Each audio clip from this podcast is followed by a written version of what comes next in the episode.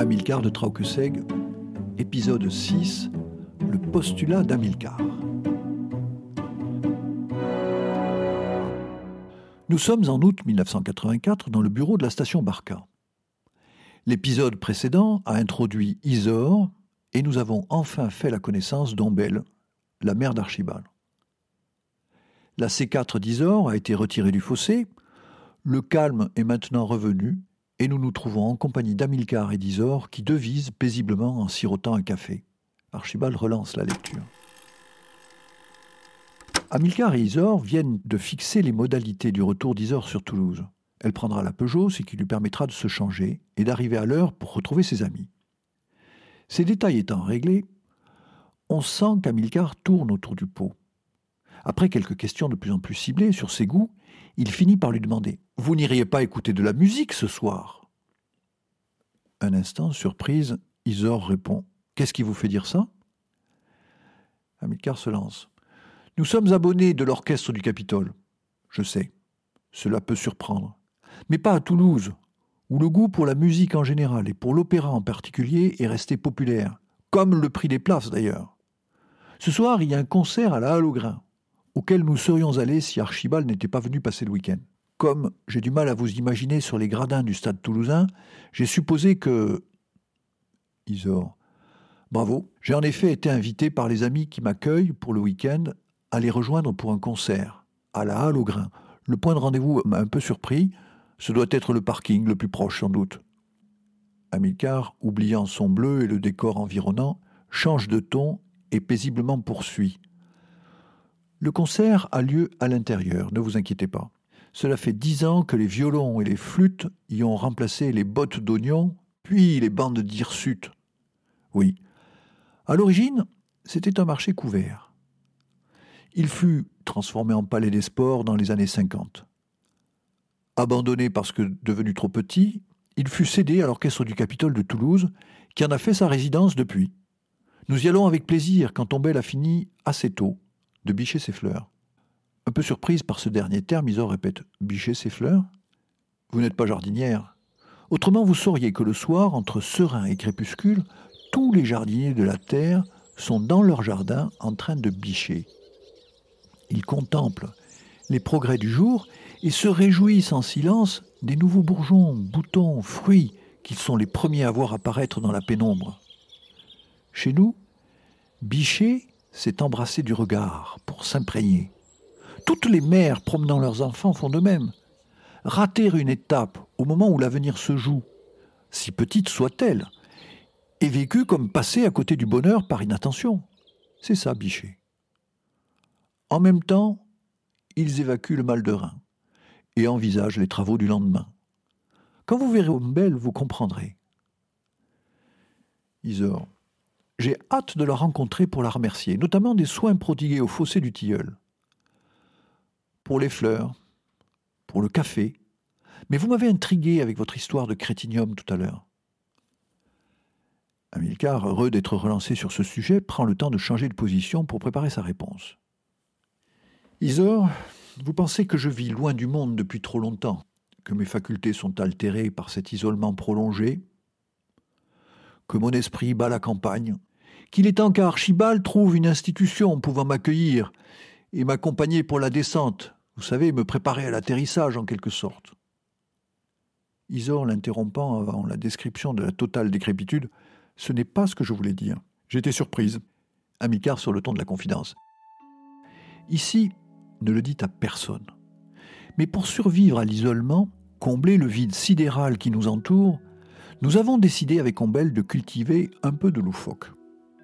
C'est notre pavot à. Notre poudre blanche, notre dose d'extase. Mais je vous arrête, on ne fait que sentir. Isor qui est entrée dans le jeu sent le bouquet qui est devant elle. C'est vrai qu'ici, il y a une odeur particulière. Amilcar est lancé. Donc, le loufoque a conduit Ombel à sélectionner toutes ses semences. Elle a du coup refait dans son jardin toutes les expériences du moine Mendel, et d'autres, plus élaborées encore, ce qui m'a valu de manger des petits pois et des haricots pendant des années, contribuant, malgré moi, à l'aggravation de l'effet de serre. Doublement loufoque, me direz-vous. Isor qui tente de canaliser Amilcar. Non, de plus en plus surprenant. Le loufoque n'est pas ma culture préférée, le pavot non plus, au cas où vous en auriez douté. Mais on s'éloigne du crétinium. Amilcar. On n'a jamais été aussi près.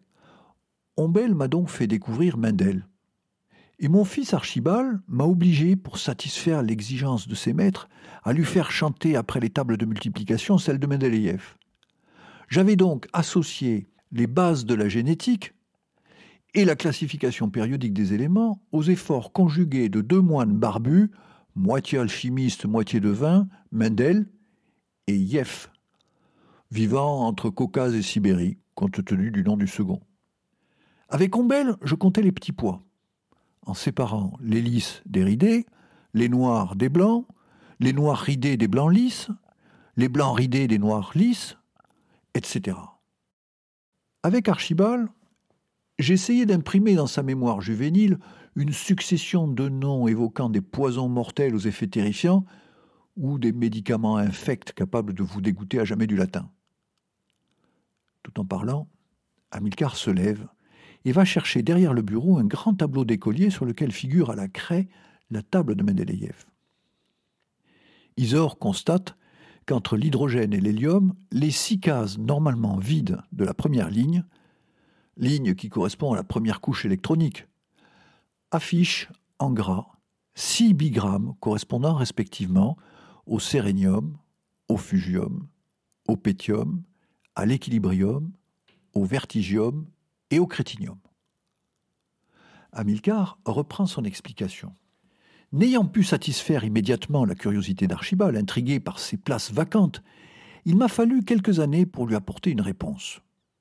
Personne jusqu'ici ne s'était véritablement attelé à combler ce hiatus, tant le monde scientifique était omnubilé par la volonté de remplir les dernières cases encore vacantes, laissées en fond de table, vous savez, celles des terres rares et autres métaux. La tâche était ardue car il fallait identifier et isoler l'élément correspondant exactement aux caractéristiques physiques de chacune de ces positions. Concernant les six premières cases, ce trou béant, personne ne s'y était intéressé puisqu'il n'y avait là, théoriquement, aucun espace disponible, ce niveau étant saturé. En bousculant cette certitude, je créai la surprise et révélai une évidence. Ayant la chance de recevoir aujourd'hui sous ce toit un esprit si distingué qu'il n'a besoin d'aucune préparation particulière pour aborder ce sujet, alors que l'évoquer dans le canton confine à pratiquer la sorcellerie, je vous épargne les préliminaires que vous connaissez mieux que moi. Comme vous le voyez, entre l'hydrogène et l'hélium figurent six éléments nouveaux. Ces éléments n'ont pas de masse atomique. On est dans la première couche électronique, la plus proche du noyau celle occupée encore aujourd'hui uniquement par ces deux gaz pour l'immense majorité des scientifiques. Sans masse atomique mesurable, ces six éléments sont donc une hypothèse qui reste à vérifier. Le jour où on les isolera, j'aimerais qu'on leur trouve une structure nébuleuse. J'ai tant rêvé en regardant le soir la nébuleuse spirale d'Andromède, mon inaccessible princesse éthiopienne. Les six, donc, agissent sans doute en stimulant respectivement de simples capteurs, aptes à les détecter. Ils déclenchent une forme d'impulsion initiale indispensable au monde vivant. Quand l'écurie ont découvert la radioactivité, ils mettaient en évidence l'instabilité de la matière et sa capacité à libérer d'énormes quantités d'énergie. Là, il s'agit d'éléments précurseurs indispensables assurant la transition entre minéral et organique, ce qui est, vous en conviendrez, une autre forme de libération d'énergie. Avec l'ADN chromosomique, nous pensions avoir découvert le codage de chaque individu et le moyen de le reproduire à l'identique, voire de le modifier ou d'en créer de nouveaux. Mais il nous manquait l'essentiel. Copier, reproduire ou rafistoler la machine, pas de problème. Mais remonter aux éléments indispensables, précurseur de la vie. C'est autre chose. Monod lui-même le dit. Le mécanisme de la traduction de l'ADN est strictement irréversible. Il n'est ni observé, ni d'ailleurs concevable, que de l'information soit jamais transférée dans le sens inverse, c'est-à-dire de protéines à ADN. J'en ai déduit qu'il fallait s'y prendre autrement. Nous avions pris le pouvoir sur la matière, mais pas sur la vie. C'est comme si nous avions franchi la première étape décrite dans la Genèse, mais pas la seconde. Isor réagit à cette référence. Ce livre a permis tant d'interprétations. Bien des scientifiques ont essayé d'y trouver des réponses, mais personne n'est arrivé à l'explication de l'origine des temps. La question reste ouverte. Amilcar rétorque. C'est vrai. Toutefois, je constate que la fulgurance d'un Big Bang n'explique pas tout. Il doit y avoir plus limpide, plus simple et plus évident. Dans ce contexte, j'ai toujours été surpris par le deuxième écrit de la création, où l'on voit le Créateur ramasser un peu de terre, modeler un homme et puis souffler dans ses narines pour lui donner la vie. Autrement dit, l'Éternel Dieu forma l'homme de la poussière de la terre, il souffla dans ses narines un souffle de vie, et l'homme devint un être vivant. C'est dans la Genèse. Isor écoute de plus en plus attentive. Hamilcar est lancé et poursuit sans hâte. C'est de là qu'est venue cette intuition, ou ce pressentiment, qui m'a fait chercher l'explication dans une autre direction. La vie n'apparaît pas à l'origine des choses, mais demande la réunion de certaines conditions. En revanche, elle n'attend pas un monde sophistiqué pour s'épanouir. Elle part des premiers constituants de base. Nous sommes à l'origine, il s'agit donc de composants simples, légers, aériens, libres libre comme le souffle du Créateur dans un corps en pâte modelée. On a beaucoup parlé de gaz, à la fois transporteur, carburant, comburant. Si l'on s'intéresse à ce qu'il transporte, il faut rester dans l'infiniment plus léger que l'air. Pour faire court, c'est en cela que la première couche électronique est la plus évidente pour les accueillir. Celle qui n'offre que peu de place, l'espace étant quasi-totalité occupé par l'hydrogène et l'hélium. C'est dans cette zone que peuvent circuler des messages sans masse. Les six éléments apparaissent donc idéalement placés entre l'hydrogène et l'hélium, circulant sans entrave dans cette première couche électronique entre les deux éléments les plus abondants de notre univers. Dès lors, la vie n'allait pas naître dans une niche étroite, mais au contraire dans l'environnement le plus ouvert, et peut se trouver bien sûr ailleurs que sur notre planète. J'en reviens au premier souffle, qui évidemment surabondait en hydrogène et en hélium. Il était chargé de ma bande des six primordiaux, les six précurseurs de la vie, ceux qui ont assuré le profond changement de dimension de l'univers en préludant le monde vivant. Je sais, ceci vous décoiffe. Mais je pense qu'on parlera bientôt de la table, Mendeliev Barka. Amilcar se tait. Les deux ont le regard rivé sur le tableau. Après un instant, et sans quitter des yeux la classification périodique des éléments, Isor qui atterrit murmure, en essayant de contenir l'apparition d'une fossette espiègle. Sans masse atomique, dites-vous, cela devient en quelque sorte des nébuleuses flottantes. La remarque aurait pu déstabiliser Amilcar, qui ne se démonte pas. Ce ne sont pas euh, comme des îles flottantes, ne vous moquez pas d'un trait. Non, ils seraient des éléments extrêmement légers, capables de libérer des micro-énergies polarisées, directionnelles si vous préférez. Ces micro-énergies spécifiques, ces messages suffiraient pour déclencher des réactions en chaîne aboutissant à l'apparition de la vie organique. Nous ne savons pas encore mesurer ces longueurs d'onde, mais nous pouvons en observer les effets qui, eux, sont en partie perceptibles. Cette dernière phrase totalement imprévisible dans la bouche du garagiste propriétaire de la station Barca, sidère Isor, qui se met à la répéter comme pour la mâcher avant de l'absorber. Il vient devant elle de passer sans transition de l'ésotérisme chimique le plus déjanté à la physique quantique, domaine de l'infiniment petit qui fait son quotidien, avec tous ses trous et ses zones noires. Waouh Voyant son élève plus que réceptive, Hamilcar poursuit.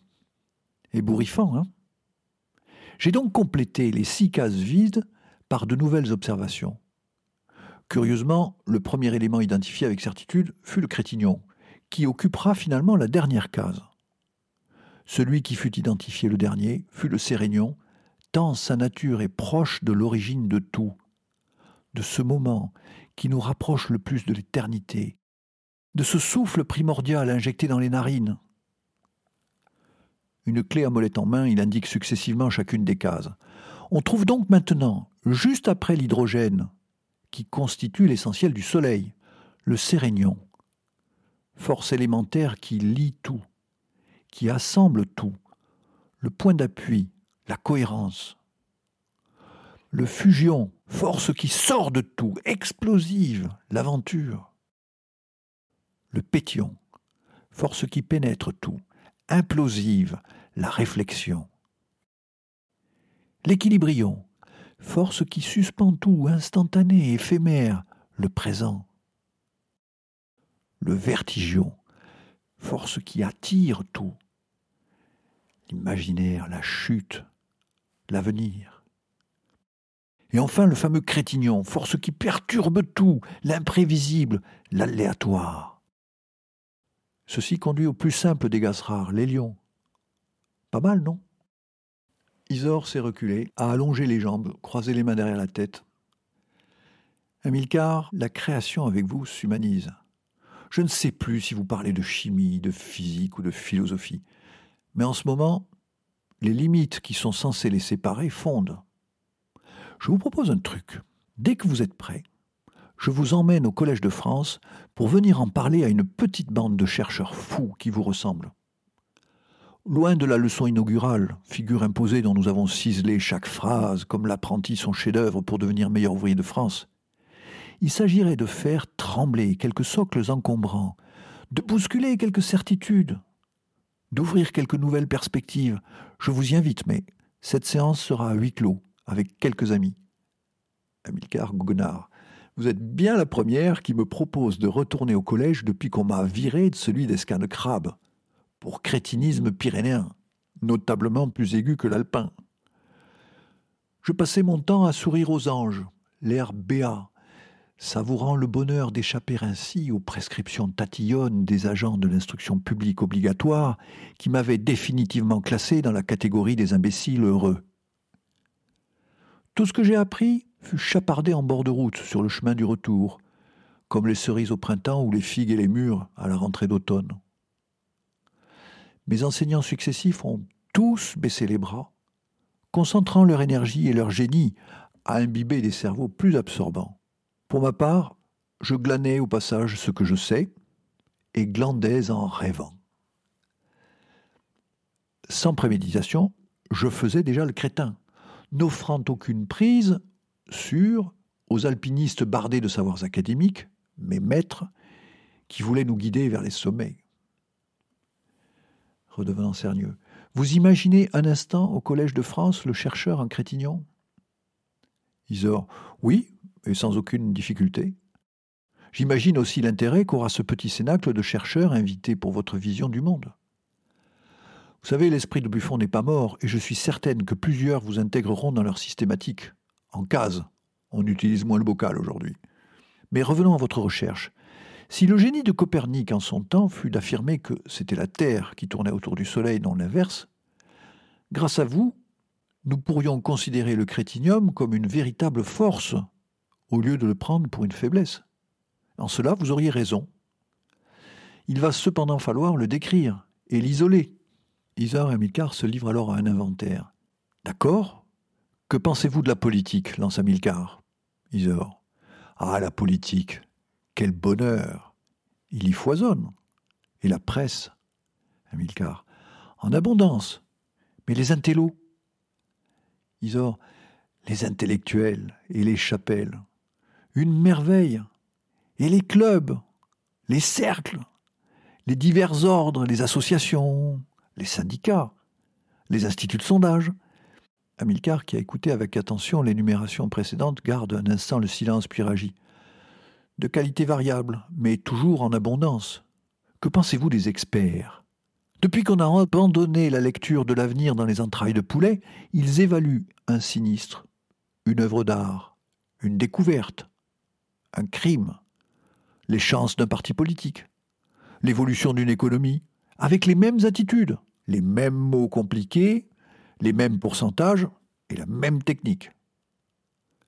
Appelés à la rescousse, ces pitiés de service arrivent le front ridé, les mâchoires serrées, et commencent par triturer devant nous le passé, en extraire quelques fibres qu'ils se mettent à mastiquer soigneusement en prononçant quelques phrases incompréhensibles, puis de l'air le plus docte, finissent à contre-coeur par recracher comme une chique l'oracle attendu pour le lendemain. Certains tombent juste, d'autres à côté. Ce n'est pas important puisque personne n'écoutait vraiment. L'important est qu'ils aient été consultés. Isor en pleine réflexion. Partout. On en trouve partout. Et les modes, les styles, les croyances, les habitudes, les indignations, les commémorations, inépuisables. Amilcar enthousiaste poursuit. En plus, d'ici peu, quand l'individu, pris de l'instinctive envie de se reproduire, pourra cocher à la commande, parmi les gènes optionnels, les caractéristiques de sa descendance, la race va se renouveler et le crétignon se multiplier. Ils en riant. Imaginez ceux qui vont vouloir une paire d'ailes ou des yeux à facettes pour leur future progéniture. Le crétinium existe bien, Amilcar. Il perturbe tout. Amilcar regarde Isor intrigué. Isor, il ne faudrait pas que vous restiez trop longtemps ici. Vous allez devenir à votre tour loufo-dépendante. Isor ne tenant pas compte de l'observation précédente. Regardez les Chinois qui ont presque tout inventé. La roue, la boussole, la poudre, l'imprimerie. Ils avaient aussi inventé pour le confort de leur cher bambin et surtout leur tranquillité la culotte fendue. Quand on est nombreux, il est vital d'être efficace à défaut d'être propre. Cela rend imaginatif. Eh bien, cette invention géniale a été jetée aux oubliettes, remplacée par du crétinium enrichi, la couche culotte. Pouvait-on porter plus haut l'art de la macération? Il rit. On sent qu'ils éprouvent une certaine jubilation et Archibald en profite pour s'éclaircir la voix avant de passer à l'épisode 7.